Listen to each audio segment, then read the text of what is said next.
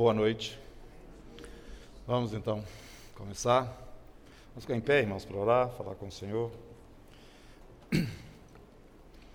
Pai, muito obrigado em nome de Jesus mais uma vez. Juntos estamos, tendo a tua palavra aqui conosco, que o teu Espírito para nos conduzir nela. Nos sentimos, ó Deus, confortáveis na tua presença, pelo amor que o Senhor já tem demonstrado, o zelo e cuidado com a vida de cada um de nós. Te bendizemos, ó Deus, de todo o nosso coração. E em gratidão nós é, buscamos de Ti para esse momento também mais conhecimento, é, entendimento da tua palavra e da vontade do Senhor para as nossas vidas. Revela-nos, ó Deus, os teus mistérios, traga a nós uma compreensão assim mais alargada das coisas que são para os nossos dias e aqueles que estão diante de nós também, porque foi para nós exatamente para esse momento que eles foram escritos, ó Deus.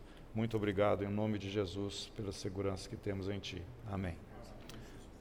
Então vamos agora continuar aí eu percebi que nós tivemos que parar aqui no meio do Apocalipse, né, por causa dos estudos. Eu quero explicar isso para os irmãos, porque na verdade o que nós pretendíamos durante o mês de janeiro, que é sempre um mês atípico né, na comunidade, muitas pessoas é, viajando e, e o pessoal mesmo fala que o, que o Brasil só começa a funcionar depois do carnaval, e até certo ponto isso é verdade.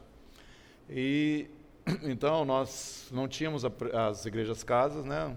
funcionando normalmente, entendíamos que era necessário para os irmãos que estavam na cidade a gente ter um momento juntos, estudando a palavra de Deus. Então fizemos aquela proposta do estudo das profecias relacionadas aos últimos dias durante as quartas-feiras do mês de janeiro. Só que nós passamos ali estudando, mas na verdade nós não conseguimos da, terminar o livro do Apocalipse.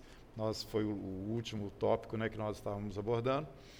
E agora surgiu para este ano. Nós já estávamos pretendendo usar os domingos, é, as noites do, dos domingos, para estudo da palavra. É isso que nós vamos fazer, vai ser só estudo bíblico, tá? Nós vamos aproveitar o mês de fevereiro agora, os dois últimos domingos, né, hoje e o próximo, para concluir o assunto que nós deixamos é, ainda sem conclusão, porque não foi suficiente o tempo lá no mês de janeiro, né?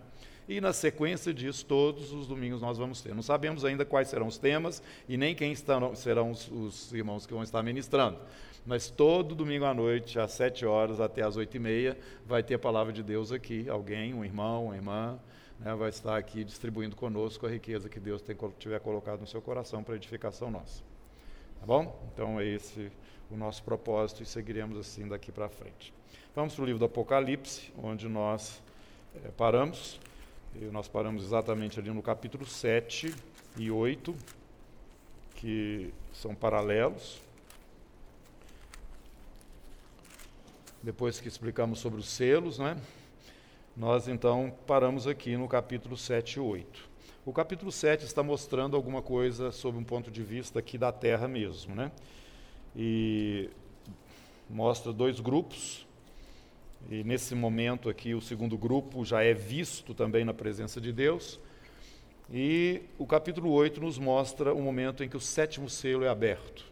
Vimos que toda a história nossa né, está compreendida entre o primeiro e o sexto selo, o período da igreja que Jesus morreu, ressuscitou, chegou lá, pegou o livro na mão de Deus né, e começou a abrir esse livro. E esse livro tinha sete selos, e os primeiros quatro selos mostravam, primeiro, o evangelho que começava a correr pelas nações, segundo, falava sobre as guerras que viriam, e na sequência a fome, na sequência disso vem o cavalo é, amarelo, né? É, vermelho, branco, vermelho, preto e amarelo, amarelo mostrando as pestes, enfermidades, doenças e várias coisas que estariam presentes também. O capítulo, o, o quinto selo já não são mais os cavalos, mas mostrando o resultado, né? do que ocorreria durante esse período na rejeição da palavra de Deus. Muitos mártires estariam acontecendo, né?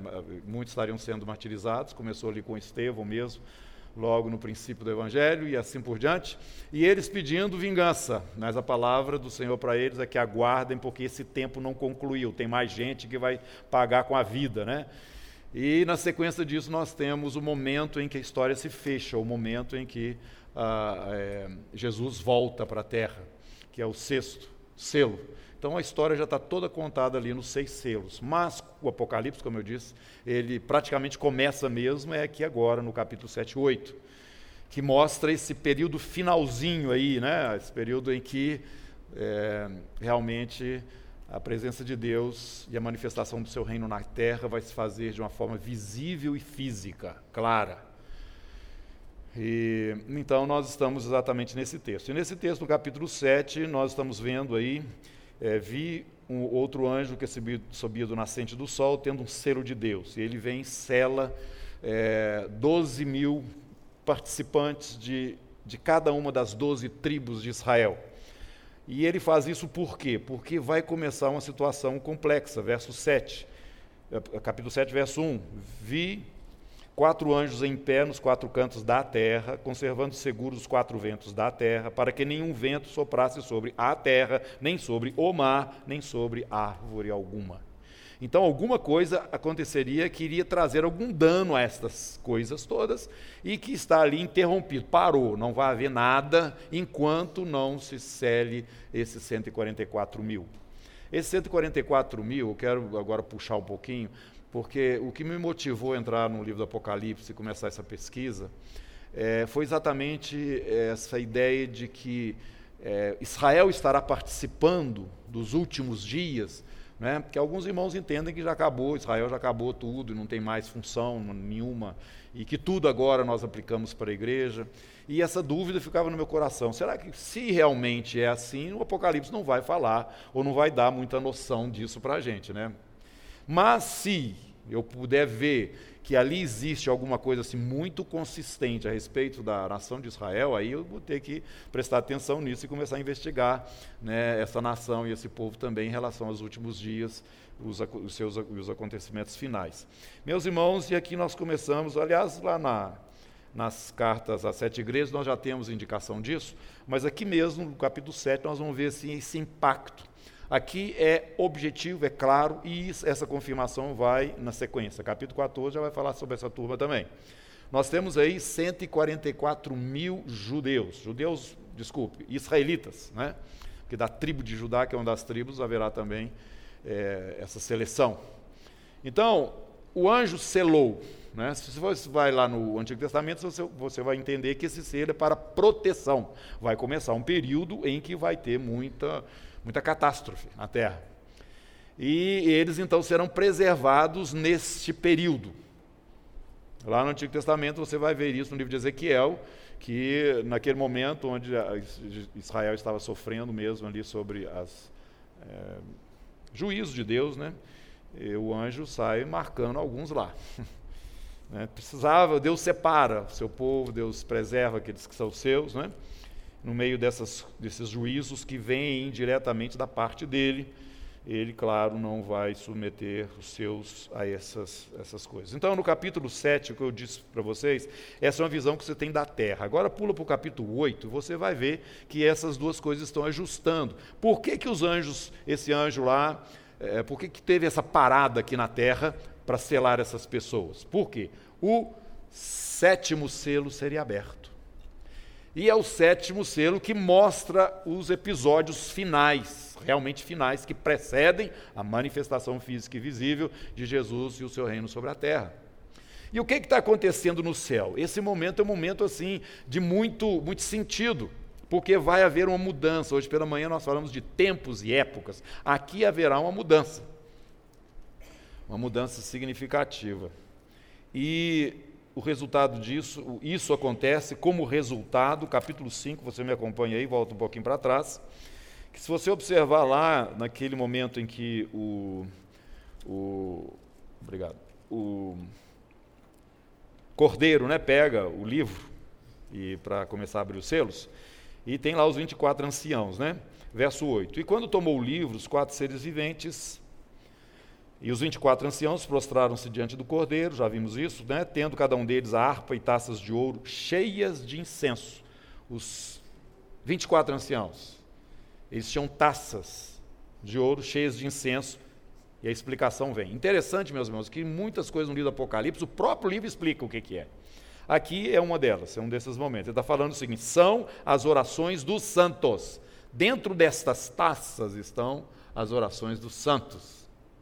Agora a gente vai para o capítulo 8, voltando lá, Você vê aí que o que estava para acontecer exatamente, verso 2, sete anjos em pé diante de Deus, lhes foram dadas sete trombetas, veio outro anjo, ficou em pé junto ao altar, altar do incensário de ouro.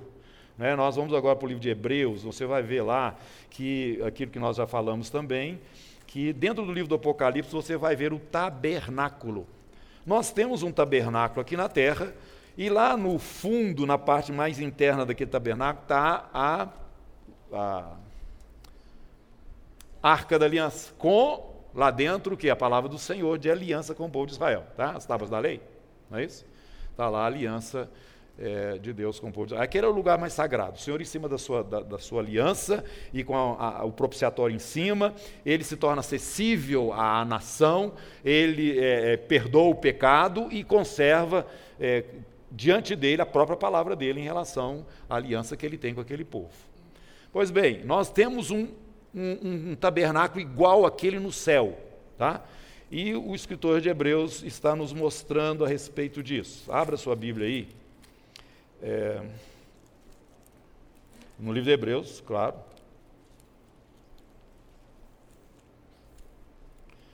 Versículo capítulo 8.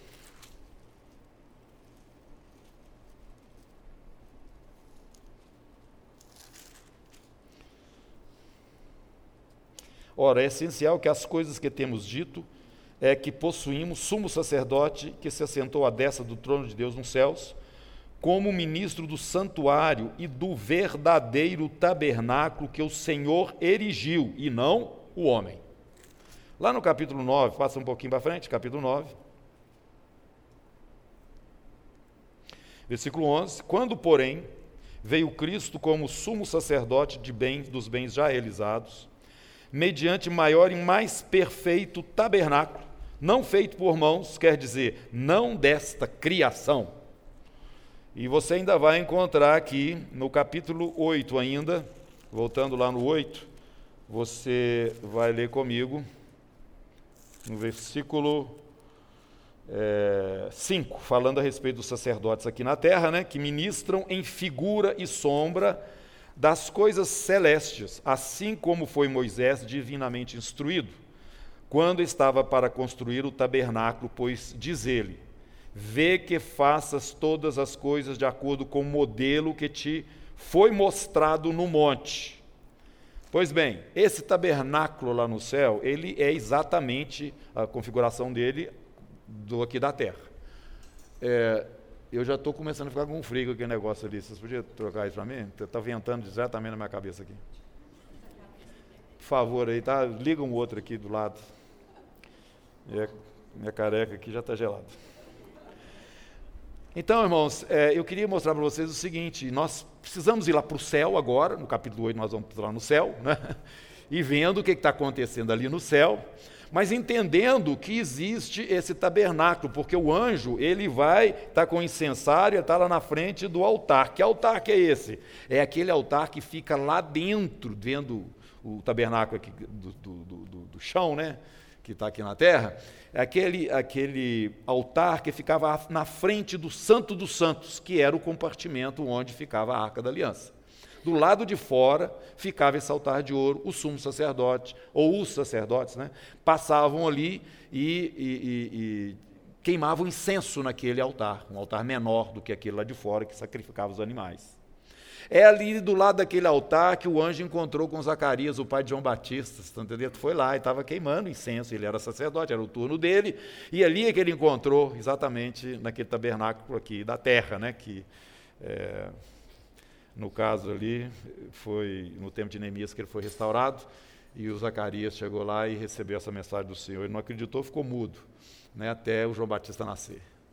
Mas o, o que eu quero mostrar para vocês é que este tabernáculo está lá no céu também, o anjo está na frente desse altar, ele está ali, ó, capítulo 8, verso 3. Ficou em pé junto ao altar de ouro, que é esse, e foi-lhe dado muito incenso, e nós aprendemos que o incenso é o quê? As orações dos santos. Aí ele oferece esse, esse, essas orações do santo aí, dos santos, né, sobre o altar de ouro, é, que fica diante do trono. Então vamos, vamos lembrar do tabernáculo aqui na terra. A presença de Deus, na nuvem era visto, visto isso, você está lá no deserto, está lá o tabernáculo, a nuvem pairava em cima da tenda, em cima daquele lugar que era o Santo dos Santos. Tá? Ali ficava a presença do Senhor. De noite a coluna de fogo e de dia tinha a coluna de nuvem. Naquele lugar, a presença de Deus estava em cima da arca. Né? E era visível do lado de fora. Meus irmãos, é, lá no céu, o trono de Deus está em cima deste tabernáculo, nós estamos falando dele aqui, tá? Está em cima dele. O anjo está lá agora com as orações dos santos. As orações dos santos, então, são apresentadas no altar de ouro e sobe a fumaça para a presença do Senhor. E o que, que acontece? Por isso que eles estão lá meia hora calados, porque alguma coisa tremenda vai começar a acontecer. E eu quero que você observe o seguinte: que o que vai acontecer aqui na terra é resultado das orações acumuladas nos céus. Que em um certo momento precipita uma chuva de juízo sobre a terra. É isso que está acontecendo. Da mão do anjo subiu da presença de Deus, verso 4, fumaça incenso com as orações dos santos. O anjo tomou incensário, encheu do fogo do altar e lançou na terra. Houve trovões, vozes, relâmpagos, terremotos. Então os sete anjos que tinham as sete trombetas prepararam-se para tocar. Então, o sétimo selo, quando ele é aberto, aparecem sete trombetas que serão tocadas, mostrando exatamente esse momento final que desencadeia por causa das orações dos santos que são apresentados diante do Senhor e que precipita então a ação de Deus agora de juízo sobre a terra. Agora, eu disse para vocês que um capítulo, tá, o 7 está junto com o do 8. Essa é a visão que nós estamos tendo lá de cima. Mas aqui embaixo, capítulo 7, vocês estão vendo assim: não pode vir esse juízo antes que a gente chegue e cele 144 mil israelitas, 12 de cada uma das tribos de Israel. Porque o pau vai quebrar aqui embaixo. Vai quebrar em que sentido? A, a natureza vai ser é, danificada. Aqui está escrito: não danifiqueis, verso 3, capítulo 7 a terra, nem o mar, nem as árvores, até selarmos na fronte os servos de Deus. No capítulo 8, você vai ver que à medida que as trombetas são tocadas, é exatamente estas as coisas que estão sofrendo, esses é, que estão sofrendo o, juízo de Deus. A trombeta está falando aqui que foi queimada, né? É, terça parte das árvores, a segunda já vai falar sobre o mar que está sendo danificado, o Versículo 10 aí, a terceira trombeta já está falando sobre as fontes das águas que se tornam amargas. A quarta trombeta, o ar, né, as estrelas fica, a, não fica, ficam visíveis mais, fica pouco visível. Então, hoje nós podemos interpretar isso, irmãos, assim com uma certa facilidade. Né? Embora eu não entenda, eu pessoalmente não acho que esta é a resposta ainda. Eu creio que essas coisas ainda estão para se desencadear. Tá? Assim, porque. É, isso dentro do meu entendimento. Mas se nós quisermos fazer uma avaliação nos dois mil anos de história que nós temos desde que é, a igreja surgiu, né? praticamente dois mil anos, e fizermos uma avaliação dos últimos 100 anos, eu quero dizer para vocês que essas coisas aqui, praticamente, uma boa parte já está cumprida. Vegetação, um terço da terra, nesses últimos 100 anos, foi embora. A poluição nas águas, tanto do mar quanto do, dos rios, também um terço garantido. A poluição do ar, em alguns momentos, algumas cidades, você não vê nada, você só vê fumaça. Aqui acontece em São Paulo isso de vez em quando. Você não vê a luz do céu, o sol direito, porque. Então, nós já temos isso presente aqui, viu? Presente. Essas coisas que foram aqui relatadas que estariam sendo é, alcançadas. Mas eu creio que ainda vai ser um negócio mais, mais forte que vai surgir por aí. Mas é a resposta às orações mas durante esse período, nós, como eu falei aqui, nós temos dois grupos. O primeiro deles é 144 mil que são selados. Agora tem um outro grupo que está aí no capítulo 9, versículo 9 em diante, até o 17. Esses dois grupos eles são apresentados porque são eles que vão estar durante esse período e a direção deles são, é diferente. O final desse período continuam aqui na terra e o outro sobe para o céu. Porque esse outro grupo, ele não, não é um grupo de judeus ou de israelitas. Esse outro grupo que é visto na presença de Deus, ele é um grupo de todas as tribos, povos, línguas e nações, inclusive israelitas. Mas esse povo está na presença do Senhor, a história deles já está resolvida. E aqui eu tenho que falar para os irmãos. Nós não vamos passar pela grande tribulação, mas a igreja verdadeira vive dentro da tribulação. Se ela não está vivendo dentro da tribulação, ela não assumiu Jesus como seu Rei e Senhor. Viu, irmãos? Nós já vimos isso aí, já expliquei, eu sempre gosto de falar isso, porque hoje, quando a gente não sabe fazer essa separação que eu estou falando aqui desses dois grupos, nós pegamos alguma coisa que diz respeito a um grupo e passamos para o outro. A ira de Deus, os flagelos, as taças que vão acontecer lá no, no período final, que é, desse, desse momento final, antes que Jesus volte, os três últimos anos e meio, eles estão relacionados com as 70 semanas, que é a semana de Daniel. Só fazer uma referência, depois nós voltamos aqui, tá?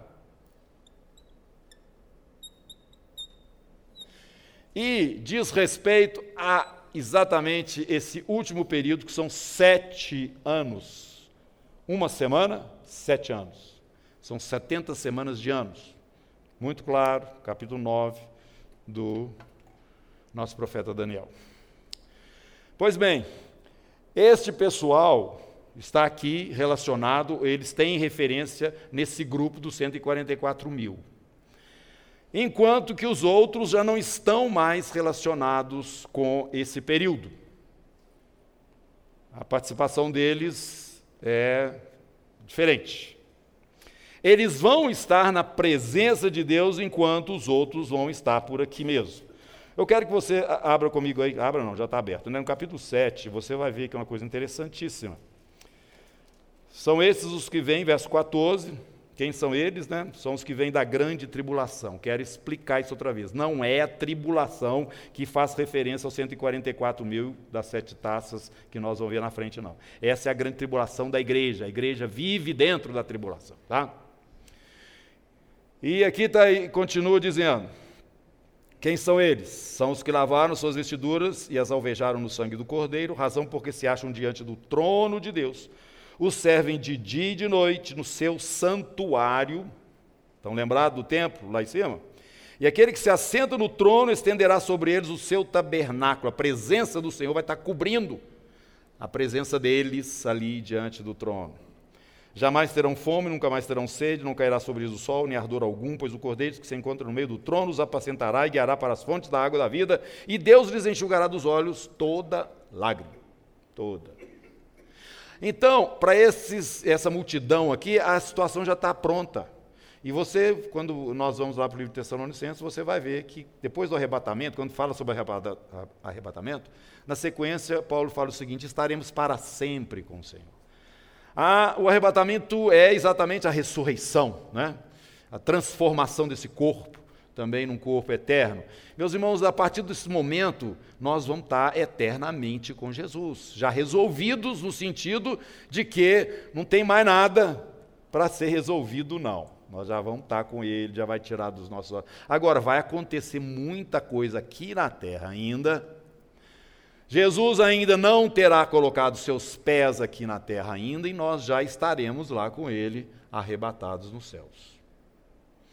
Esses dois grupos, eles são os que vão participar dentro desse período final que nós estamos vendo aqui, que são explicados em sete trombetas. Eles vão estar lá. E as trombetas começam dessa forma, como eu já falei aqui para vocês, atingindo a natureza. Mas chega um certo momento que uma observação é feita. A natureza vai ser atingida somente nas quatro primeiras trombetas. As três últimas serão diferentes. As três últimas é, vão atingir os homens de uma forma objetiva, não mais a natureza inanimada. E vocês podem ver então que lá no capítulo 8, verso 12 e 13, esse anúncio. Né? Daqui para frente a coisa vai ficar mais terrível, mais difícil é, nessa sequência aí, e essas últimas trombetas são chamadas de ais.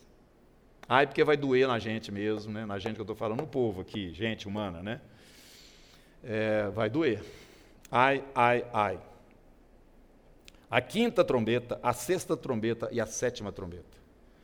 Estas serão terríveis. E aqui no capítulo 9 você vai ver porque que serviu o selo na fronte lá do pessoal, os 144 mil. Agora você vai falar assim, a igreja vai estar aqui? Eu creio que sim, irmãos. Isso aqui é o período nosso. Nós não fomos arrebatados, não. O arrebatamento é sétima trombeta, última trombeta. Então nós não vamos passar aqui né, situações complicadas aqui neste mundo, mas o Senhor já está nos guardando. Você fala, mas só selou os 144 mil de Israel? Nós já somos selados. Nós já estamos selados. Se você tem o Espírito de Deus, você já está selado. Agora, essa turma aqui não. Essa turma precisava de ser protegida e guardada dentro desse momento. E eu quero explicar para vocês o seguinte: vocês estão vendo o ressurgimento de Israel como nação na terra? Claro que vocês estão vendo. Tá? Vocês estão vendo o livro de Ezequiel mostrando que é Deus tirando essa nação lá de dentro da sepultura e colocando ela como uma nação forte, o Vale dos Ossos Secos? Você está percebendo que de uma hora para outra Israel está se tornando expressão no mundo e chacoalhando o mundo inteiro só porque um presidente americano falou que vai, vai reconhecer, ele não vai autenticar nada, porque já é a capital de Israel, é, é Jerusalém e as nações aceitando ou não aceitando, botando a embaixada lá ou fora de lá, já é uma realidade. Ele apenas concordou com isso, que já era uma decisão do governo dele, dos governos passados, e já era uma coisa provada, já era uma coisa tudo líquida e certa, mas ninguém tinha coragem de botar a mão ali. Esse último aí, que o pessoal fala que ele é meio doido, ele colocou. E de uma hora para outra, irmão, vocês estão vendo Israel aí. Uma nação forte, o Irã querendo chegar perto, eles vão lá, bombardeiam. Eles falam que é olho por olho, é lá na lei mesmo, olho por olho, dentro por dentro. Essa é a regra em Israel. Matou aqui, nós matamos lá. Quebrou aqui, nós quebramos lá e destruímos a casa aqui também. Quer negociar, tem que ser negociado dentro dessas condições. Nós não vamos oferecer mais desde o Holocausto, né? Eles se vê isso, é só ir lá no Yad Vashem, você vai ver lá claramente. Eles têm lá, inclusive, aquele entendimento do enigma de Sansão ou não sei se é enigma, acho que é. Já que é para morrer, vou morrer todo mundo junto.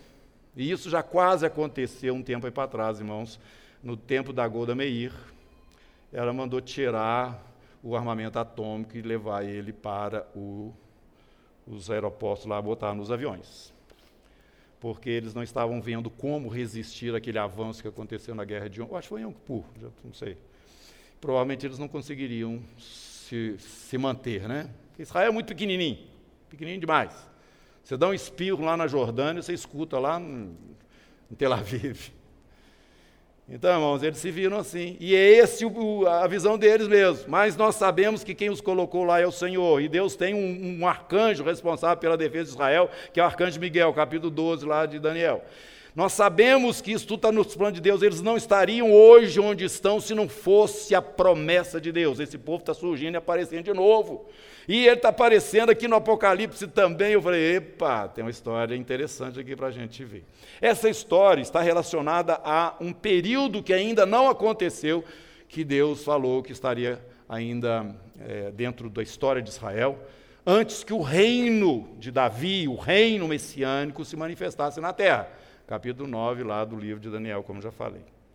Pois bem, eu estou gastando um tempo aqui nesses dois grupos, irmãos, porque nós vamos entrar agora nos tempos finais. Tá? E nós entramos agora na quinta trombeta, eles precisam ser marcados, capítulo 4, porque agora começa o ai, né? Ai, ai, ai.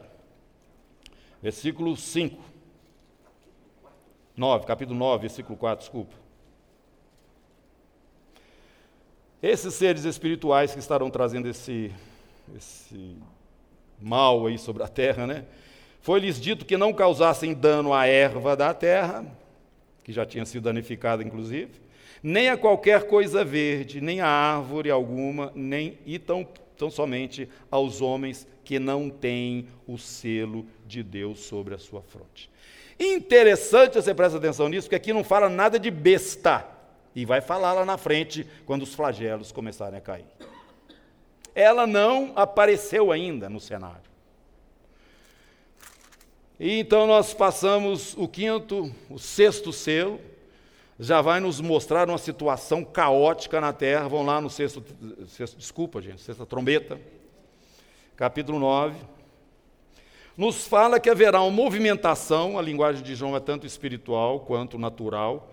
Nós podemos ver que as duas coisas estão ali se encaixando em que haverá um movimento, verso 16: o número dos exércitos da cavalaria era de 20 mil vezes 10 milhares, eu ouvi o seu número, 200 milhões. E mostra aqui na linguagem, e eu quero explicar isso, a linguagem de João, meus irmãos, às vezes pode parecer um pouco complicada. João nunca tinha visto um avião, muito menos um míssil muito menos um tanque de guerra. Ele nunca tinha visto uma avenida cheia de carro passando, com farol aceso de noite. Ele nunca tinha visto um helicóptero. Então, eu acho que nós devemos ter um pouquinho mais de, assim, é, raciocínio dentro dessa narrativa, no sentido de que ele está mostrando que tanto o mundo espiritual quanto o natural está em movimento e existe um deslocamento de 200 milhões, seja de demônios ou seja de soldado. O que, que vai resultar nisso? Olha aí. É... Que ele fala aqui? Causaram serpentes, danos, Aqui, 18. Por meio desses três flagelos, a saber, pelo fogo, pela fumaça, pelo enxofre que saíam de sua boca, foi morta a terça parte dos homens. Então nós podemos esperar que vai ter muita morte ainda na Terra. Aí nós olhamos o cenário mundial, o pessoal que estuda isso aí, que acompanha isso, diz que o ponteiro para um conflito nuclear na Terra está bem perto. Você já viu isso aí? Rodou aí na Terra. Ela está bem pertinho aí do, de, de emendar lá os ponteiros. Por quê? Hoje nós temos uma instabilidade na Terra terrível. Coreia, né? Ninguém sabe o que, que pode acontecer. E a coisa é muito séria, porque um armamento atômico é um negócio que não, não dá para você descrever, não. Se aquela, aquele traquezinho que eles jogaram em Hiroshima, né, que hoje é um negocinho de nada, Hiroshima e Nagasaki, fez aquele estrago, meus irmãos. Imagina um negócio desse. Vai que aquele Jung Yong lá da Coreia manda um trem desse qualquer lá numa cidade ali do Japão, ali perto, da, na Indochina, para que canto ali? Aqueles lugares cheios de gente. Imaginou? Destrói uma cidade, gente. Nós estamos vivendo esses momentos de tensão. Você não sabe o que está na cabeça do homem.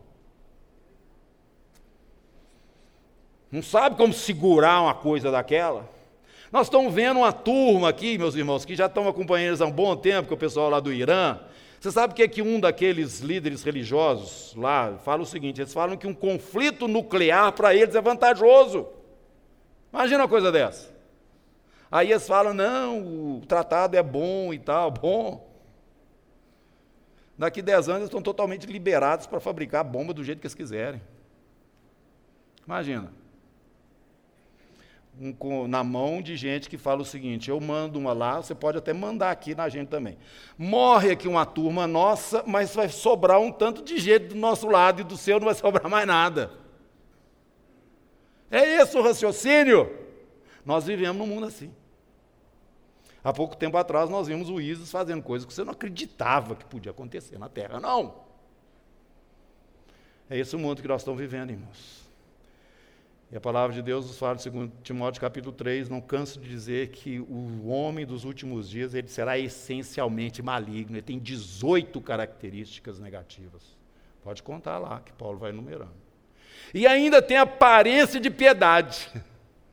Ainda tem aquele risinho cínico, eu estou querendo o seu bem, estou querendo é que dá tudo certo com você. É o mundo que nós vivemos. É a expressão e o caráter de Satanás ficando cada vez mais claro no mundo, o espírito do anticristo cada vez mais palpável na terra, até que esse fulano apareça aí fisicamente na terra. Né?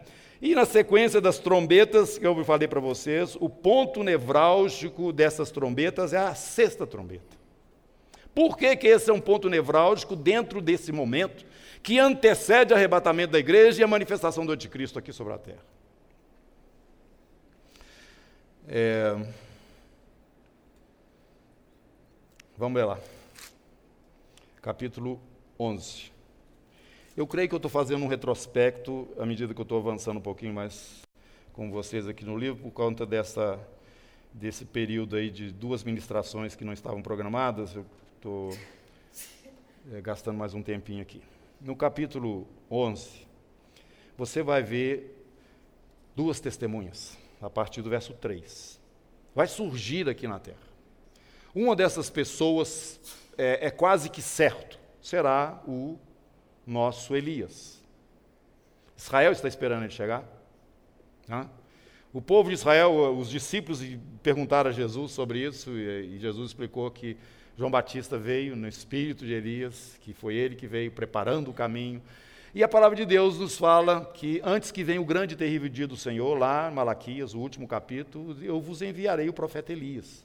Elias não passou pela morte, então aí fica mais fácil ainda a gente caminhar nessa direção. Bom, então Deus está guardando esse Elias num lugar aí, como ele apareceu para Jesus lá no Monte da Transfiguração, ele vai surgir aqui no meio é, dessa situação aí, nos tempos finais, e vai ser um, uma pedra no sapato das nações, porque ele vai interpretar a vontade de Deus e vai fazer as coisas que o Senhor quer que ele fale, como um testemunho, assim como João Batista fez também. Quando João Batista acabou de dar o testemunho dele, o que, que aconteceu? Cortaram a cabeça dele. Eu não precisava estar aqui mais, convém que ele cresça ou diminua. Eu já fiz o meu serviço, meu trabalho é esse. As duas testemunhas vêm, meus irmãos, preste atenção. Eles vêm preparando para a entrada do reino que vai começar aqui na terra. Eles vão ser testemunhas vigorosas, com muita autoridade e poder. A outra, o outro, né? Alguns pensam que é Moisés, porque apareceu lá também no, no Monte da Transfiguração com Jesus, já conversavam a respeito daquilo que ia acontecer em Jerusalém. Eles já tinham um entendimento do que, que estaria ocorrendo ali para frente, porque, na verdade, Israel ia rejeitar Jesus. Né? Mas aquele momento do Monte da Transfiguração, eles viram alguma coisa muito especial. 2 Pedro, no capítulo 2. Não desmarca o Apocalipse, não, tá? João, quando tá, Pedro, quando está instruindo ali os irmãos, ele fala para eles a respeito daquela experiência que ele teve ali no Monte da Transfiguração. E ele explica que aquilo estava relacionado com a volta de Jesus. E quem estava ali conversando? Moisés e Elias naquele momento. Então, 2 Pedro, desculpa, falei capítulo 2, não é o capítulo 1. Versículo 16. Ô Márcio, agora eu já estou precisando, porque esquentou demais. Você podia colocar um, um meio termo? é, um negócio mais na média aqui. Aí no verso 16 em diante, o que, que Pedro está falando? Está falando o seguinte: porque não vos demos a conhecer o poder e a vinda do nosso Senhor Jesus Cristo, seguindo fábulas engenhosamente inventadas, mas nós mesmos fomos testemunhas oculares da Sua majestade. Ele está falando sobre a segunda vinda de Jesus, e eu vou traduzir aqui, já vou interpretar. Ele está falando o seguinte: eu, já vi a segunda vinda de Jesus. E eu, quando estou falando essas coisas para vocês, estou falando de coisas que eu vi. Lá no, no, no, relato que nós temos lá nos evangelhos, Jesus fala sete dias antes o seguinte: aqui tem pessoas que não vão passar pela morte sem que vejam o Filho de Deus na sua glória. Olha, morreram todos. Mas sete dias depois daquela palavra, Jesus pega Pedro, Tiago e João, sobe com eles para o monte e lá ele tem essa visão que ele está falando aqui agora. Aquele momento estava relacionado, eles estavam conversando sobre a ida de Jesus para Jerusalém, mas também estava relacionado com o retorno de Jesus. Sabe, meus irmãos, Israel rejeitou Jesus, então não vai ter mais o reino? Vai ter sim. O que está acontecendo? E depois vai sendo, o entendimento vai, vai acontecendo, né? a revelação vai ficando clara, é que aquele momento do, da manifestação do reino estava sendo postergado, e seria postergado, seria colocado mais adiante. Mas ele aconteceria do jeitinho que os profetas disseram. Ia começar um período novo, que nós vamos falar aqui também, mostrando lá 70 semanas de Daniel, daqui a pouquinho. Que era um tempo que o mistério de Deus estaria se manifestando. O que, que é mistério de Deus? São aquela multidão que está na frente lá do trono no capítulo 7. Todos os povos, tribos, línguas e nações diante do Senhor. Esse é que é o mistério. Deus alcançando todos, não só Israel. Que Jesus não é só o rei descendente de Davi, ele é o filho de Deus. E não somente Israel, mas toda a criação lhe pertence como herdeiro direto do Senhor. E todos aqueles que estão nele herdarão essas mesmas coisas, capítulo 8 de Romanos. Por isso que tem uma arca no céu também. Por isso que os remidos vão entrar dentro daquele tabernáculo que serviu de modelo para Moisés criar um aqui na terra para Israel. Nós temos um tabernáculo eterno, nós temos a herança eterna de Jesus. E a promessa está lá, dentro da arca, lá na presença do Senhor, debaixo do trono. E nós vamos encontrar com o Senhor lá. A promessa que é feita ao vencedor ali na igreja de Filadélfia. Está lá o seguinte: eu vou te fazer coluna no meu santuário. Sua, seu nome, você vai estar representando. Por isso que nós somos hoje santuário de Deus vivente na terra. Nós somos habitação do Espírito Santo e na comunhão da igreja a presença do Espírito preside no nosso meio. E, e esta, esta, esta igreja que é móvel, ela tem um espaço fixo de estar diante de Deus, que é esse tabernáculo. Nós somos sacerdotes, nós somos nação, de um povo de propriedade exclusiva, aqueles que foram comprados com o sangue do cordeiro, lavaram suas vestes no sangue do cordeiro. Estes têm os seus nomes inscritos no livro. Tá? Mas não somente isso, esses também são reconhecidos como corpo de Cristo, co-herdeiros com Cristo para a eternidade seguinte, que é o novo, é a nova é, revelação de Deus para nós, que o Apocalipse apenas introduz. Mas eu não acabei de ler, 1 Pedro capítulo 1, versículo 16. Agora nós estamos no 17. Pedro descrevendo naquele momento, ele fala o seguinte: Pois ele recebeu da parte de Deus Pai, Jesus, né? Honra e glória, quando pela glória celsa lhe foi enviada a seguinte voz: Este é o meu filho amado, em quem me comprazo. Escuta ele. Não escuta o Moisés, não escuta o Elias, escuta Jesus. Aí o Moisés e o Elias desapareceram, ficou só Jesus, e o Pedro falou assim, acabou aquele negócio legal que estava acontecendo aqui. Nós vamos descer lá um monte de novo, vamos ter que ir lá encontrar a situação lá embaixo. Mas no caminho, Jesus explica para eles a respeito do João Batista. Então, meus irmãos, da mesma forma que João Batista chegou e preparou o caminho para Jesus e morreu, porque depois que ele já tinha feito a obra dele, já não tinha mais nada para fazer na terra, foi para o céu. Da mesma forma, essas duas testemunhas vão estar preparando o caminho para Jesus chegar, o reino se manifestar em resposta a todas as profecias que esta nação recebeu da parte de Deus. Tem um reino ainda que ainda não aconteceu. 70 semanas estão determinadas sobre o teu povo para findar a iniquidade, para acabar com essa, essa, essa tristeza toda aí que vocês têm vivido até agora.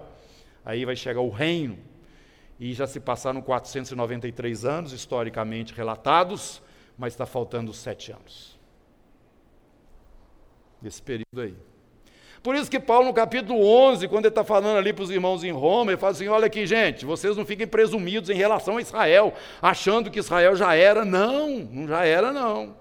Quando chegar a plenitude dos gentios, se alcançar esse momento, esse ápice que nós estamos vendo, que é o mistério de Deus, que envolve toda essa multidão de todas as tribos, povos, línguas e nações que vão estar na presença de Deus, aí então Israel vai voltar novamente a ser a referência de Deus sobre a terra. Ele fala isso muito claramente: todo Israel será salvo.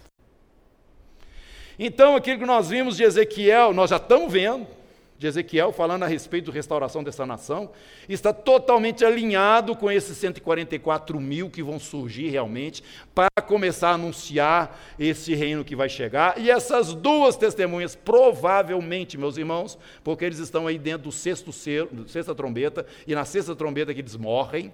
Tá? E é neste momento que a besta aparece. Certamente essas duas testemunhas estarão ligadas com 144 mil, porque o período é idêntico haverá um reboliço em Israel, nessa nação. no meio de todo esse conflito que nós estamos vendo aí, haverá uma visitação de Deus naquele povo e vai levantar uma turma poderosa lá. Agora, o fechamento deste sexto, dessa sexta trombeta, meus irmãos, vai ter um terremoto lá em Jerusalém. Um décimo da cidade vai ser destruído. Sete mil pessoas vão morrer. Isso na consequência direta da morte das duas testemunhas, que provavelmente vai ser, pelo menos mais certamente, o profeta Elias presente aqui novamente. E, quem sabe, não sei se Moisés vai participar disso, mas Moisés morreu, tem uma argumentação teológica em cima disso. Meus irmãos, pode ser como foi no caso de João Batista. João Batista falou: Eu não sou Elias, mas Jesus falou: É, é na função do que ele estava fazendo. Né? Pode ser outras pessoas, que não seja exatamente o Elias, que não seja exatamente Moisés, isso não importa. Importa que a função é igual, idêntica à do Elias.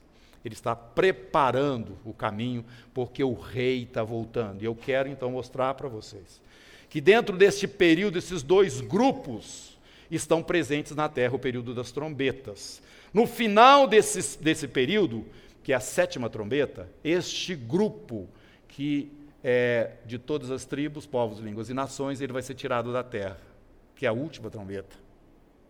E os outros continuam para dentro daquele período que é chamado a grande tribulação, ou a angústia de Jacó, o momento final em que Deus trata com o povo de Israel nessa última semana, que são sete anos, e os últimos três anos e meio é chamado de grande tribulação, que são as taças que nós vamos ver aqui na frente, ou flagelos, conforme a tradução que você tem da sua Bíblia, e neste momento você vai ver claramente a presença de um representante de Satanás aqui na terra, que seria, vai ser o próprio, né, porque o dragão vai dar a, a esse homem toda a sua autoridade.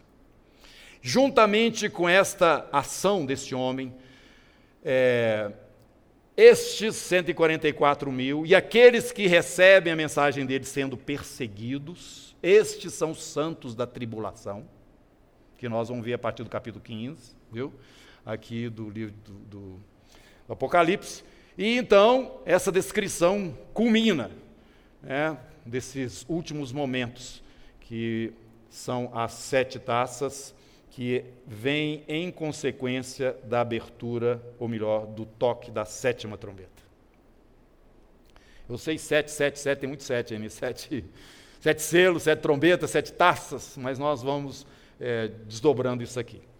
E o que eu quero que vocês entendam e, e guardem é que esses dois grupos vão estar dentro deste período das trombetas.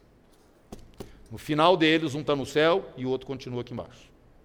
O que continua aqui embaixo tem referência ao que vai acontecer aqui embaixo na sequência, que é o reino milenar de Jesus que vai, vai chegar. Então eles vêm anunciando isso. Os outros já estão resolvidos. Os que estão lá em cima já estão resolvidos, já está tudo resolvido. Já tem novo corpo, já está na presença do Senhor. Coisas vão ser colocadas em paralelo a partir de agora na, na, no relato do, do, do, do, livro do Apocalipse. As coisas que estão acontecendo a partir dos céus e as consequências delas acontecendo na terra, quando esses dois grupos se separam, claramente. E é a sequência aqui do livro do Apocalipse, como eu disse para vocês. Mas eu quero pular rapidamente agora para a sétima trombeta. Porque a sétima trombeta ela está relacionada com a igreja, ou com esses do, que estão na presença do Senhor, que na verdade é a igreja que já está arrebatada. E aqui nós vamos ver o seguinte, no capítulo 11.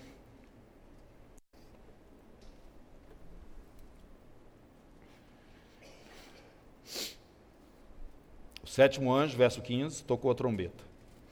O texto que está atrás, que fala sobre as testemunhas, eu já, já relatei aqui para vocês. Mas eu quero, antes de ler o, o, o, versículo 15, leia aí o 14. Passou o segundo ai. O segundo ai é a quinta é a sexta trombeta. Tá? Eis que sem demora vem o terceiro ai, que é a sétima trombeta que vai ser relatada logo a seguir. Isso é muito importante porque aqui nós podemos localizar, eu diria, é, é, dentro do tempo estas figuras. Tá? essas figuras. Essas duas testemunhas, elas morrem antes da sétima trombeta tocar. Estas é, duas testemunhas, elas morrem e acontece uma, uma coisa muito forte em Israel. Quer dizer, a nação vai ser impactada. E logo a seguir a sétima trombeta toca. Mas a sétima trombeta está relacionada com um fato que é relatado no capítulo 10. O capítulo 10 ele vem explicando este momento final da última trombeta, o que de fato está acontecendo. É o que está escrito aqui, presta atenção, no versículo 15 do capítulo 11. O reino do mundo se tornou do nosso Senhor e do seu Cristo, ele reinará pelos séculos dos séculos. A sétima trombeta fala isso. É isso. Vai começar o, o reino agora. Não tem jeito mais. No capítulo 10, vem anunciando, mostrando este fato que estará ocorrendo na sétima trombeta. Qual que é? Um anjo forte, olha aí, descendo do céu, envolto numa nuvem, com arco-íris por cima da cabeça, e o rosto era como o sol e as pernas como colunas de fogo. É uma representação clara do Senhor e da sua glória. Lá do trono, ele traz a autoridade do trono e chega aqui na terra. Tinha na mão um livrinho aberto. Nós já falamos a respeito do livro. É o mesmo livro que Jesus pegou lá e abriu os selos dele. Os selos já estão abertos. O sétimo selo já foi aberto, as trombetas já tocaram, o que está faltando mais? É isso que o anjo vem mostrando aqui. O que, que acontece? Agora tem que, tem, que, tem que vir o reino, tem que acontecer as coisas, o livro já foi aberto, agora nós já temos direito, não precisa mais chorar, João. Então, aqui agora o documento está aberto e o anjo chega e bradou. Não, verso 1, 2. Ele tinha um em aberto, pôs o pé direito no mar e o esquerdo sobre a terra. Olha o tamanho desse anjo, gente. E bradou com voz como ruge quem? O leão da tribo de Judá. E quando ele bradou, desferiam sete trovões, não precisamos falar porque ninguém sabe o que, é que eles falaram. Verso 5: Então o anjo que vinha em pé sobre o mar e sobre a terra levantou a mão direita para o céu e jurou por aquele que vive pelos séculos dos séculos, o mesmo que criou o céu, a terra e o mar. Olha a autoridade deles, gente. Tudo quanto neles existe, é em nome dele que esse anjo está ali. Já não haverá demora. É agora. E ele diz: Nos dias da voz do sétimo anjo o que, que a voz do, do sétimo anjo está falando ali? O reino do mundo se tornou do nosso Senhor e do seu Cristo. Esse anjo está mostrando o reino de Deus já é, manifestado. Agora ele fala o seguinte: nesse, nesse momento da, da voz do sétimo anjo, quando ele estiver para tocar a trombeta, cumprir-se-á então o mistério de Deus. O que, que é o mistério de Deus?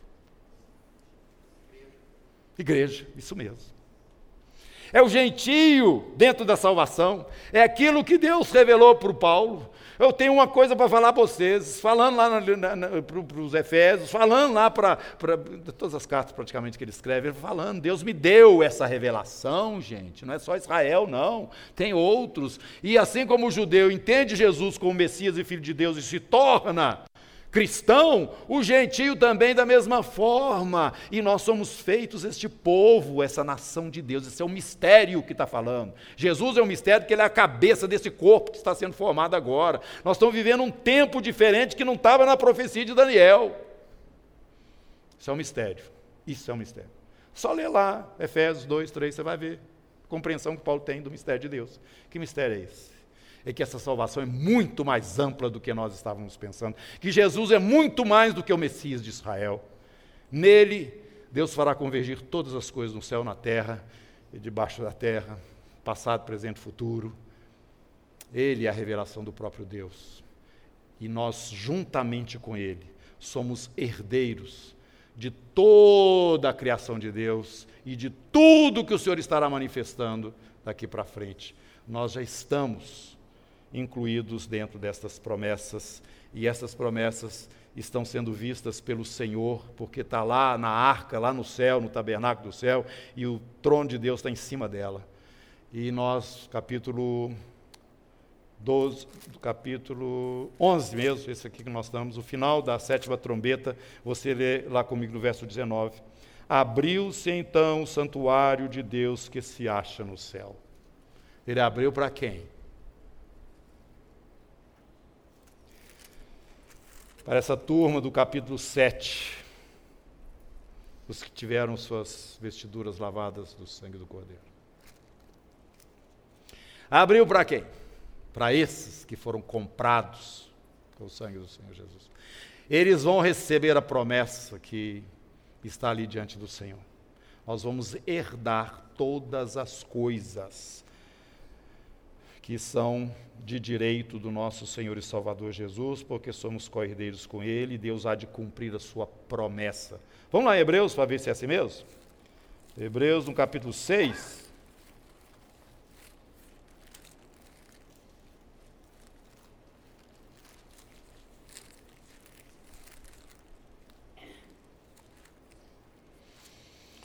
Capítulo 6 está aqui no finalzinho dele. Versículo 13. Pois quando Deus fez a promessa a Abraão, visto que não tinha ninguém superior para quem jurar, jurou por, por si mesmo, dizendo: Certamente te abençoarei e te multiplicarei. E assim, depois de esperar com paciência, obteve Abraão a promessa. Pois os homens juram pelo que lhes é superior, e o juramento servindo de garantia para eles é o fim de toda contenda. Por isso, Deus, quando quis mostrar mais firmemente aos herdeiros da promessa a imutabilidade do seu propósito, se interpôs com juramento. Para que, mediante duas coisas imutáveis, nas quais é impossível que Deus minta, Forte alento tenhamos nós, que já corremos para o refúgio a fim de lançar a mão da esperança proposta, a qual temos por âncora da alma segura e firme, que penetra o véu, está lá, no Santo dos Santos, na presença do Senhor, onde Jesus, como nosso precursor, né, entrou por nós, tendo se tornado sumo sacerdote para sempre, segundo a ordem de Melquisedeque. Glória a Deus, irmãos. O Senhor é fiel, Ele é fiel. A sétima trombeta, então, é esse momento em que o mistério de Deus se fecha. Que mistério de Deus é esse? Já falamos, é a igreja mesmo. E o anjo desce com autoridade e poder e fala: agora começa o quê? O reino do mundo se tornou do nosso Senhor e do seu Cristo, e ele reinará para sempre. Então, esse é um momento muito interessante, que está nos mostrando que a plenitude, o mistério já foi alcançado, Quer dizer, esse grupo do capítulo 7, que é de todas as nações, é tirado da terra e o reino de Deus começa.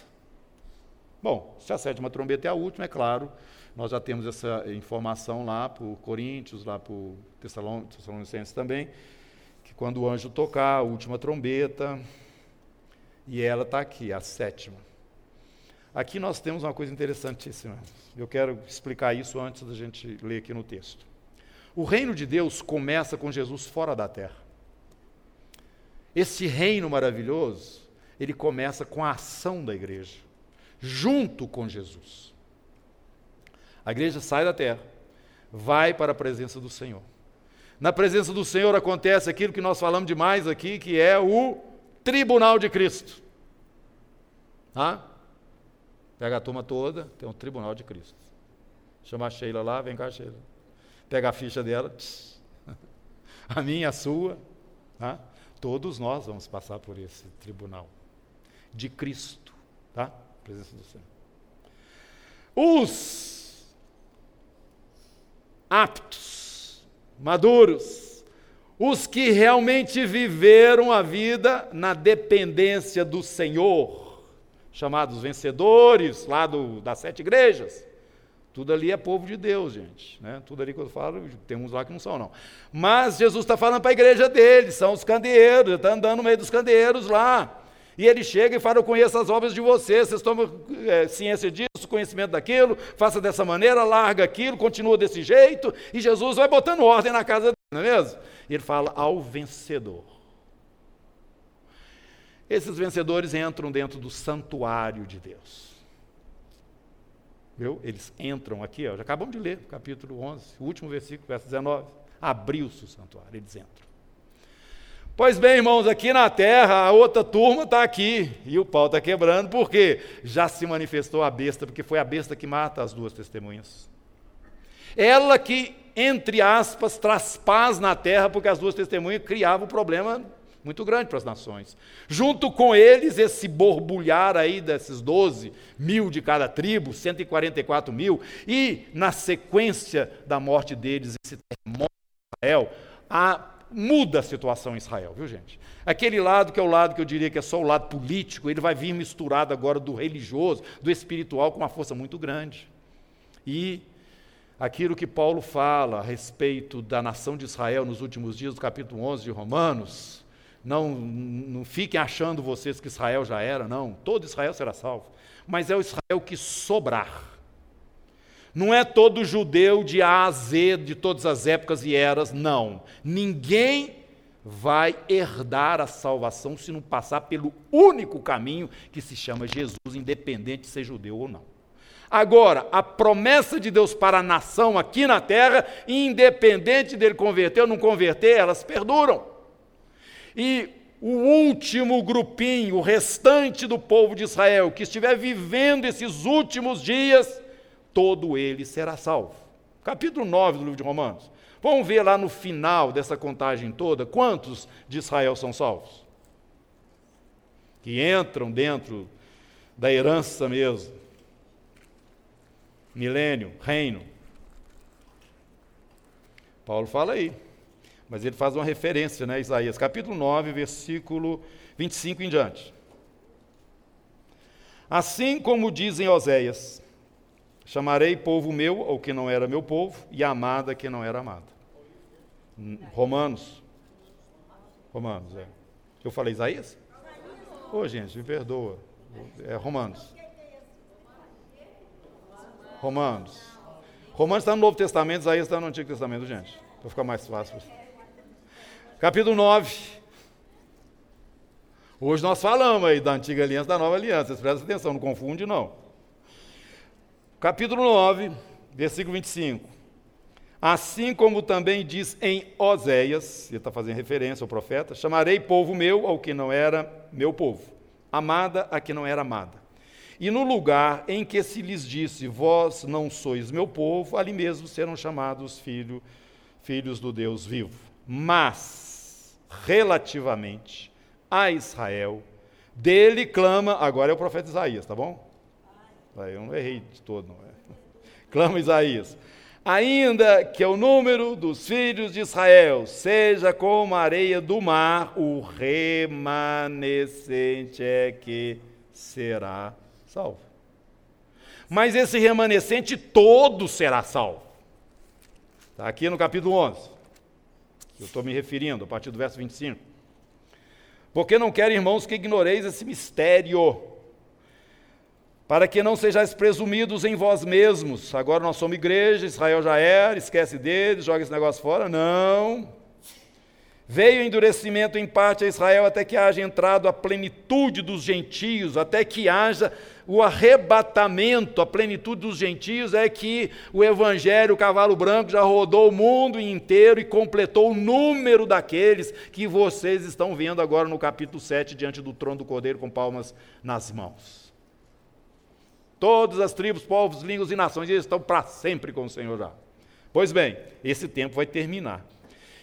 E ela que terminar, o versículo 26, assim todo Israel será salvo, como está escrito.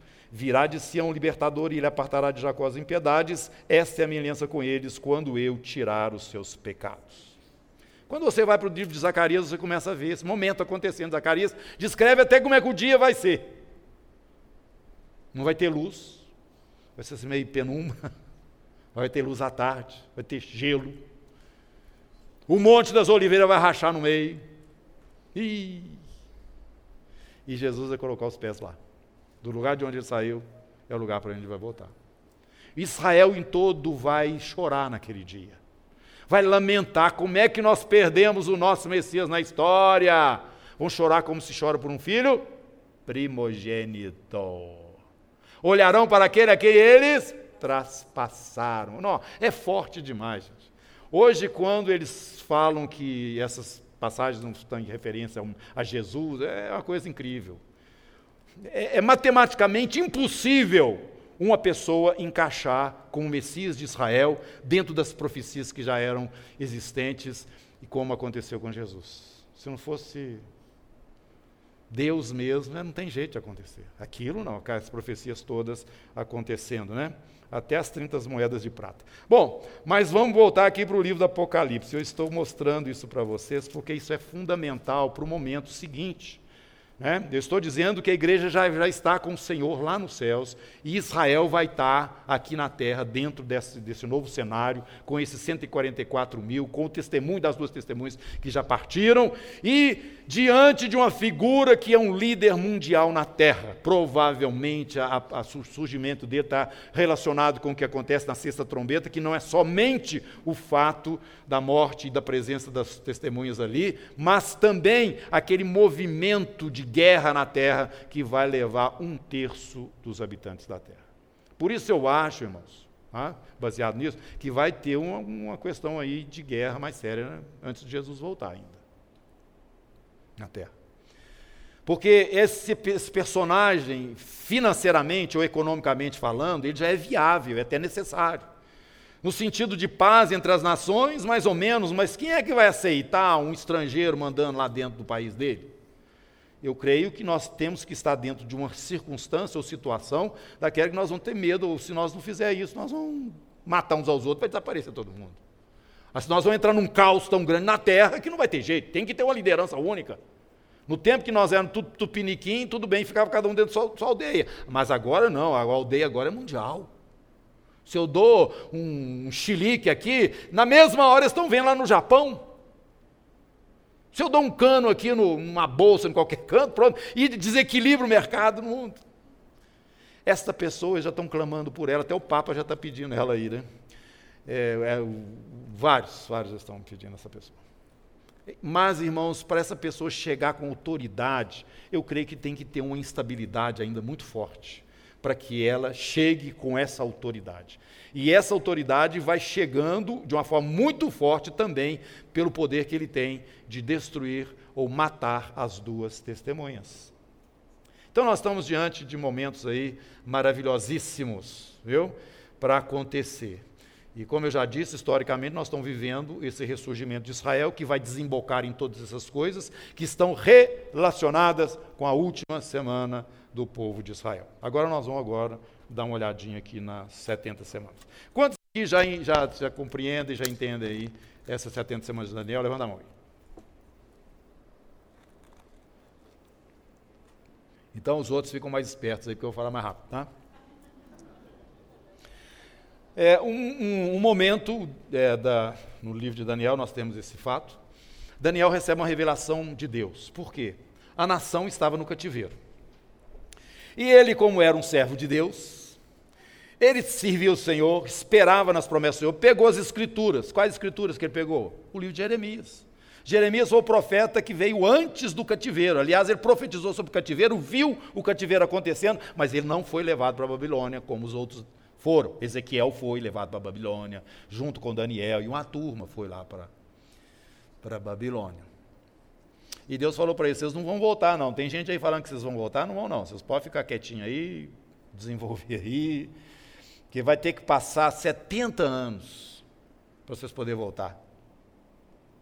Daniel leu isso lá, que Jeremias tinha escrito. 70 anos vão ficar. 70 anos relacionado com o quê? Relacionado com a desobediência de vocês. Em primeiro lugar, Israel era um povo idólatra. Foi principalmente por causa disso que eles foram para o cativeiro. E lá que Deus curou os judeus da idolatria, irmão. Judeu é hoje todo judeu que é praticante mesmo. Ele, é, ele arrepia quando fala idolatria. No tempo de Jesus mesmo, vocês verem, viam. Mas antes do cativeiro da Babilônia, aquele povo era uma coisa terrível. Ah, eles queriam servir a Deus e mais um monte de Deus. É igual hoje, uns crentes que fica, é, fala de Jesus, mas reza para não sei quem, e, e, pega um patuá e pendura, entendeu? Essas coisas assim. O povo de Israel era assim. Deus deu uma lavada neles.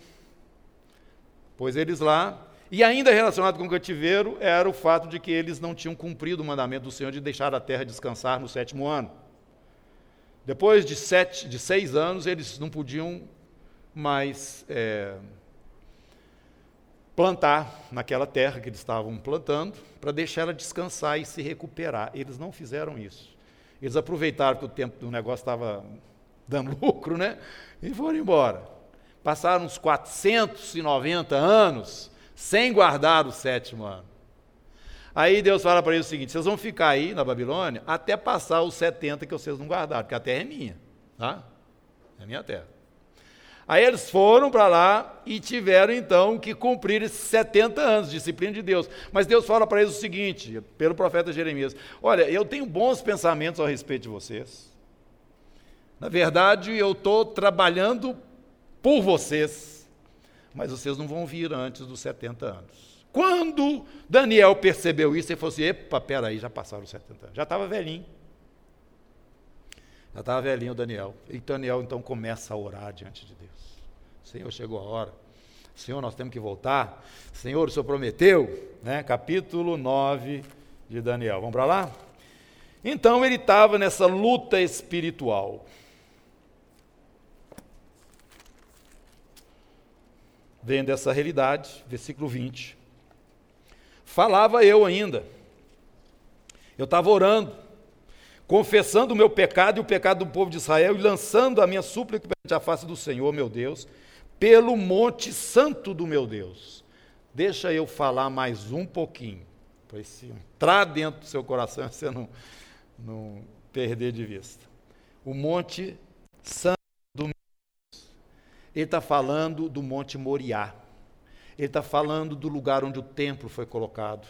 Ele está falando do endereço de Deus na terra. Ele está falando daquele lugar onde a presença de Deus estava sobre o santuário, naquele lugar onde o sumo sacerdote tinha que entrar uma vez por ano para aspergir o sangue.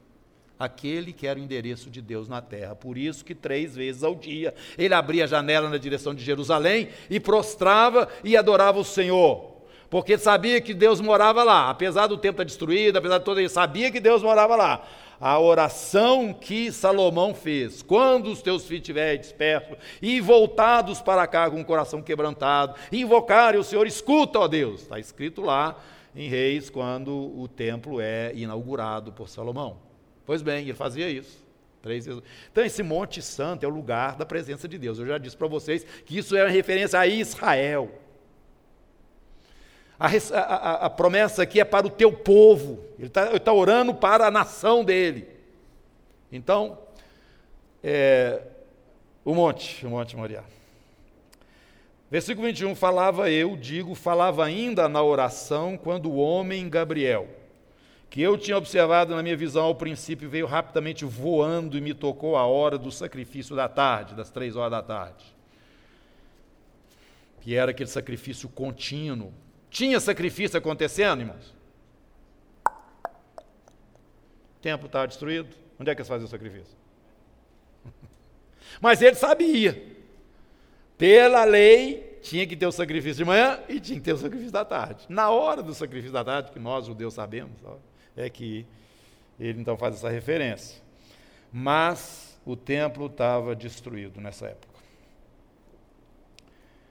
Versículo 22. Ele, o anjo, né? Esse homem aí, instru, ins, disse, queria instruir-me, falou comigo e disse: Daniel, agora saí para fazer-te entender o sentido. No princípio das tuas súplicas saiu a ordem, e eu vim para tu declarar, porque és muito amado. Considera, pois, a coisa e entende a visão. Você está querendo é a restauração do seu povo e da sua nação. Vou te falar então o que está para acontecer. Verso 24: 70 semanas estão determinadas sobre o teu povo. Não vou lá na, na Torá mostrar para vocês essas 70 semanas, que são de anos, porque a maior parte aqui já, já viu esse estudo e não precisa voltar lá. Mas são 70 semanas de anos. É, sobre a tua santa cidade. Você está orando aí, né? Por ela. E quando cumprir esse tempo, vai acontecer o quê? Vai cessar a transgressão vai acabar, dar fim aos pecados, vai expiar a iniquidade, que é a consequência de vocês estarem no cativeiro, né? vai haver a justiça eterna, vai selar a visão, quer dizer, cumpriu a visão e a profecia, e para ungir o santo dos santos. Sabe e entende? Ô, irmãos, isso significa já o reino manifestado na terra, tá? o reino prometido para a nação de Israel, onde o descendente de Davi estaria no trono. Verso 25: Sabe e entende desde a saída da ordem para restaurar e para edificar Jerusalém. Você vai ler lá no livro de Neemias, livro de Esdras, você vai ver o princípio disso, quando Ciro libera autorização para que uma parte, aliás, foi só uma parte, do povo de Israel, eles saem do cativeiro e voltam para Jerusalém e começam então a reconstruir a cidade, reconstruir o templo, reconstruir tudo lá, que é a descrição que está lá no livro de Neemias, livro de, de Esdras. Não voltaram todos de uma vez, não vieram todos, foram aos poucos vindo, né? Acho que dois grupos ou três grupos, um com Esdras e outro com Neemias também. E... agora não estou me lembrando. O, o descendente de Davi naquela época, que era o Zorobabel.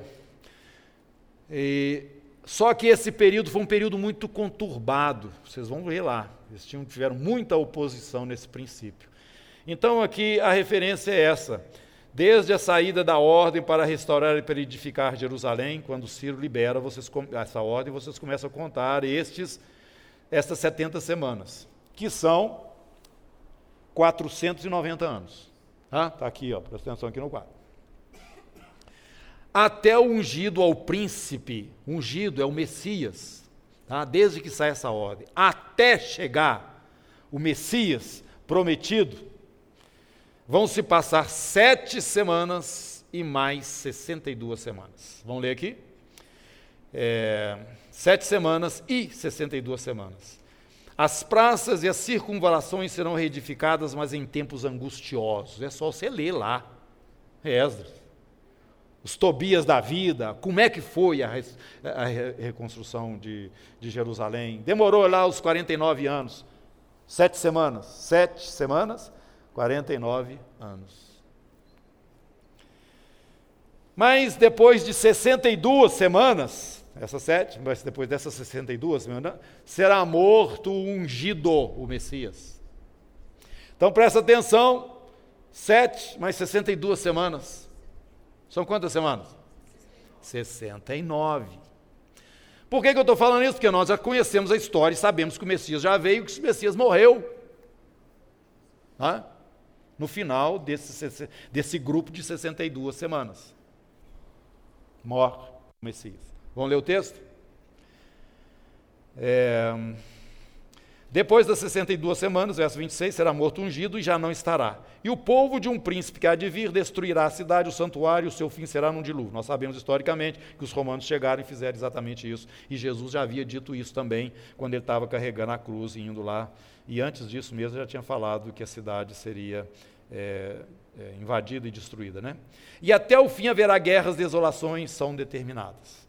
Aí o povo é disperso, é aquela situação terrível, né? Ele, continua falando sobre ele, olha, esse ele está falando a respeito do príncipe que está logo ali atrás, fará firme aliança com muitos, por uma semana. Opa, uma semana está aqui. Então tem um príncipe e tem uma, um, uma última semana que será caracterizada na história de Israel por uma aliança. Esse príncipe fará uma aliança. Nós já estudamos aqui no princípio, né, algumas profecias aqui de, de Daniel, e vimos claramente quem que é esse príncipe. Esse príncipe aí é o tal do chifrinho, que nós falamos muito dele, está na cabeça do quarto animal, dos capítulo 7 do livro de Daniel, que ele tem boca e tem olho, né? ele, ele fala, ele persegue os santos do Altíssimo. Nós sabemos, já sabemos que ele é a besta, é o, é o anticristo, tá? Isso nós já falamos. Se voltar para trás, né? Então, ele está aqui representado, mesmo porque o povo que vem e traz essa destruição logo após a morte do Messias é o Império Romano. Vocês lembram que nós falamos que o Império Romano está lá nas pernas, mas ele continua no último governo, que está lá nos pés, porque é ferro e barro. Aqui nós temos mais uma vez a confirmação dessa identidade deste último governo que o anticristo vai presidir, vinculada a esse império passado, que é o Império Romano. Vocês podem ter certeza disso.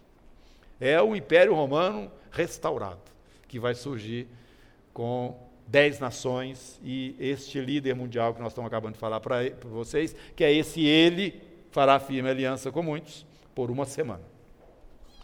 Por que nós precisamos falar sobre isso, irmãos? Porque aqui está a história de Israel e aqui já está falando o seguinte: que nessa última semana, que são sete anos, três e meio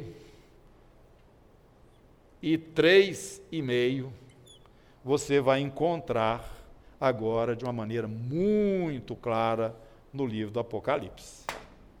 Nós vamos ver no livro do Apocalipse 1260 dias. Três anos e meio. Você vai ver no livro do Apocalipse 42 meses. Três anos e meio. Você vai encontrar no livro do Apocalipse um tempo, dois tempos e metade de um tempo. Três anos e meio. Então a história de Israel continua. E essa última semana nós vamos encontrá-la agora, depois da sétima trombeta. A sétima trombeta toca e essa, sétima, esses sete anos últimos vão então aparecer na história de Israel mas o santuário de Deus já está habitado por nós nos céus. E como eu disse, o reino de Deus começa com a igreja chegando no tabernáculo celestial, não com Jesus chegando e colocando os pés aqui na terra. Nós vamos ver agora um fato interessantíssimo lá no Apocalipse. Corre para lá agora. Nós vamos dar sequência aí na próxima reunião. Nós entramos no capítulo 13, aliás, 12, que nós já falamos aqui, não é? Já falamos sobre o 12 já, né? Não? Só por cima, né? O 12 vai nos mostrar, meus irmãos, isso que nós estamos vendo aqui na sétima trombeta. Está nos mostrando aí o filho sendo arrebatado, Alguns dividem esse filho aí com o grupo dos vencedores, eu não faço isso. Para mim, a igreja toda sobe a esse varão aí mesmo. Por quê? Porque aqui está falando que o tribunal de Cristo é na sequência. Ah, eu não li isso para vocês. Então, no capítulo 11, volta aí. Capítulo 11, toca a trombeta, o reino se tornou do nosso Senhor e do seu Cristo. Versículo 17: Graças te damos, Senhor Deus Todo-Poderoso, que eras e és, porque assumiste o teu grande poder e passaste e passaste a reinar. Na verdade, as nações se enfureceram, chegou, porém, a tua ira e o tempo determinado para serem julgados os mortos.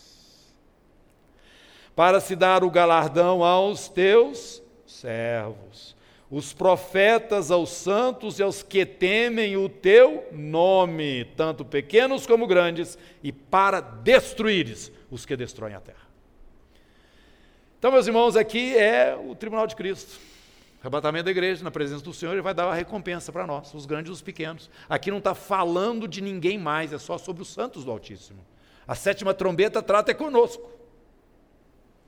Mas em compensação vai começar uma destruição na terra. Capítulo 12, versículo 12. Festejai aos céus e vós os que nele habitais, ai da terra e do mar, porque o diabo desceu até vós, cheio de grande cólera, sabendo que pouco tempo lhe resta. O tempo agora é dele sair da terra e ir para o precipício, precipício não, para o abismo. E depois do abismo ele sai um pouquinho e depois vai para o lago de fogo e enxofre. Jesus, quando estava para ser morto, ele falou que o príncipe desse mundo agora vai ser expulso. A partir do momento que Jesus entrega a sua vida por nós, Satanás então passou a ser um usurpador, ele perdeu todo o direito. E quem destrona Satanás e tira Satanás da terra é a igreja. O cabeça da igreja é Jesus. O filho varão, nós já explicamos aqui, talvez não seja, eu acho já assim. Esse filho varão é uma figura coletiva. Jesus e os que são, eu expliquei sim, eu estou lembrado. Eu estou lembrado que esse filho varão vai reinar sobre a terra aqui com sete de ferro. Eu fui lá e mostrei na igreja de Tiatira que os vencedores vão reinar com Jesus com sete de ferro. Fui lá no capítulo 19 e mostrei para vocês que Jesus, na sua vinda, ele vem para reinar com cetro de ferro. Então, esses dois é uma figura só. Só que Jesus é o cabeça e nós somos o corpo. Tá? E essa mulher é Israel que vai ficar aqui passando um perigo na terra. o dragão vai perseguir a mulher. É o período da última semana que vai começar aí, tá bom? Então, rapidamente eu estou mostrando para vocês aí que esses dois grupos que começam lá no capítulo 7, né? Um já está estabelecido com o Senhor nos céus e o outro está aqui na terra. E começa o reino de Deus. Começa o reino de Deus da seguinte forma, gente. A igreja começa a dar ordens para que sejam derramados sobre a terra os juízos ou os flagelos, que são as taças que nós vamos ver logo na sequência. Quem dá a ordem é a igreja, por isso que o reino já é, já está presente Antes que Jesus. Eu tenho até um exemplo para vocês. Quando está havendo uma guerra, normalmente vai a Força Aérea e joga um punhado de bombas, joga uns negócios, né, tenente? É assim que faz. Depois é que desce a infantaria, não é mesmo? É, a artilharia primeiro, depois é que desce a infantaria para tomar o lugar fisicamente. Gente, vai ser assim.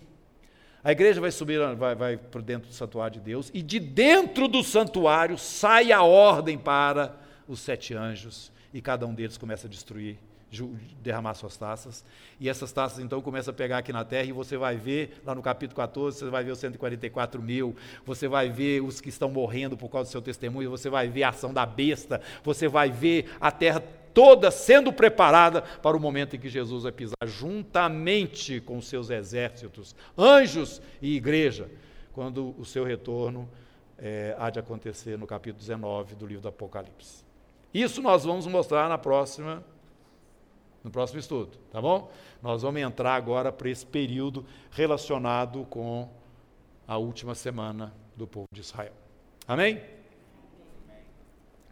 Quem tiver pergunta, pode fazer, nós temos dois minutos. O irmão levantou ali mais rápido, tá? Depois pode perguntar.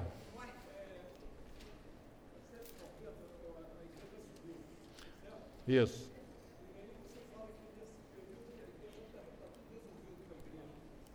Isso. Tá, eu tô, o irmão está falando o seguinte, que eu digo aqui que quando acontece o arrebatamento, em relação a nós está tudo resolvido. Não, dá o microfone aí mesmo, filho, nós vamos precisar dele. É, eu estou só, meu irmão não precisa não, que eu já estou falando a pergunta dele.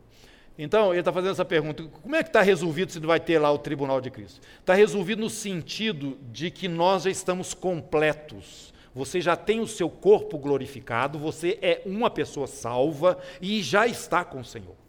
Então isso é irreversível. Tá?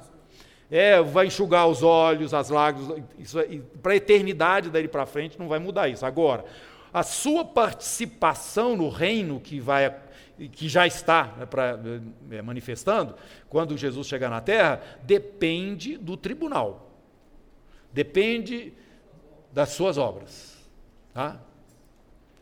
Outra pergunta aqui. Pastor, fazer uma perguntinha minha. Não, minha... Onde é que está o eu, microfone? Eu vou fazer a pergunta? Não, é porque ela levantou a mão primeiro, primeiro, depois você pergunta. Então, tá bom, só que manda.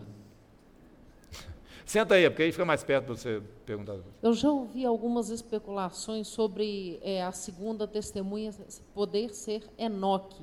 Existe alguma alguma, algum embasamento para isso? existe, Bíblia? existe. Porque Enoque não morreu, assim como Elias. Né? Enoque andou com Deus e um dia desapareceu da terra e ninguém achou ele mais. É, é, os dois, biblicamente falando. Provavelmente tem outros, entendeu? nós não sabemos, mas um relato bíblico, só esses dois. Então existe especulação várias, mas nós não precisamos ficar agarrados nisso não, tá? Você agora? Pode. Você, fala, você falou que o povo de Israel todos serão salvos, né? Exemplo, o remanescente. Ah, o remanescente. Ah, porque é, tem muitas famílias em vários países aí que é de, é, de origem né, judeu, que hoje né, se passou os anos tal. Como é que fica esse povo? Foi considerado como, como judeu, como, Israel, como povo de é, Israel? Deus sabe todos eles. As tribos, as duas, já expliquei isso aqui também. Só tem uma tribo claramente identificada hoje, que é a tribo de Judá, que foi o, o, o que voltou da Babilônia. Mas teve um império anterior, que foi o Império Assírio, que levou as dez tribos do norte. Espalhou, está espalhada ali para o lado do Oriente, África, entendeu? E agora, nesses últimos dias, eles estão sendo é, reconhecidos. Ah, Israel está fazendo esse trabalho, está reconhecendo, e está. No Afeganistão, tem um punhado daqueles doidos. Do, desculpa, gente, falando doido. Que é pessoal que mata Que é judeu. Judeu não, é israelita. Tribo de Efraim. Tribo de Ah? Levi, por exemplo. Quê? Tribo de, a tribo de Levi, né? É, tribo de Levi, é, você está espalhado. Você que reconhece eles pelo nome de Cohen, entendeu? Tem muita gente com sobrenome Cohen e é da tribo de Levi. Porque eu estou perguntando porque o meu sobrenome diz que é de judeu, Rangel. Ué, pode ser mesmo. Você até tem uma carinha mesmo. Eu pareço. né? Eu só tenho uma orelha do lado esquerdo, igual eles. Pode ser mesmo, tem muita gente que é e não sabe, mas nos últimos dias aí, mas o, o- o privilégio nosso é que nós somos igreja, viu? Graças a Deus. Mais uma pergunta ali? Levantou a mão lá.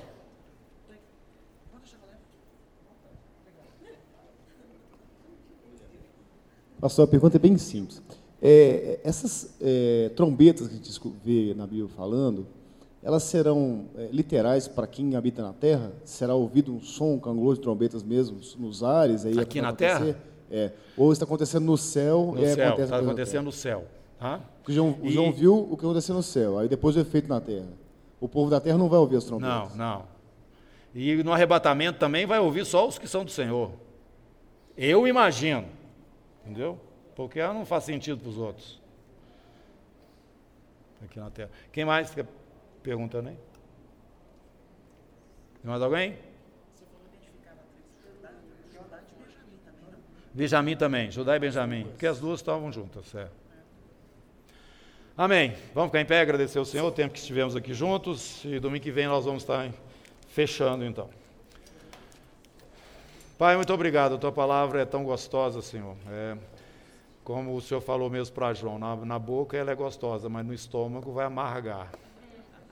E nós temos percebido isso, Senhor. Mas graças a Deus porque somos selados. O teu Espírito está em nós, Senhor. Por isso nós temos recebido a tua palavra para não entristecermos o teu espírito, não apagarmos o teu espírito. E neste momento, Senhor, eu quero lembrar os irmãos e também para mim de que a pessoa do Espírito Santo, ela tem que ser realmente o nosso foco e a nossa referência nesses momentos tão conturbados que nós estamos passando. Ele é realmente o nosso selo, Deus, que prova que nós somos propriedades do Senhor. Ajuda-nos a ouvir, a ter a nossa é, atenção voltada para o Senhor e não nos distrair com outras coisas, Senhor Deus, para que não tenhamos a tua voz confundida é, dentro de nós, Senhor. Guarda cada um dos teus filhos nesses dias que são maus, preserva-nos de todas as armadilhas e, in- intenções das trevas, não nos deixes cair em tentação, livra-nos do diabo, em nome de Jesus, e manifesta o teu poder e a tua vontade através das nossas vidas. Em nome de Jesus. Obrigado, Senhor. Amém.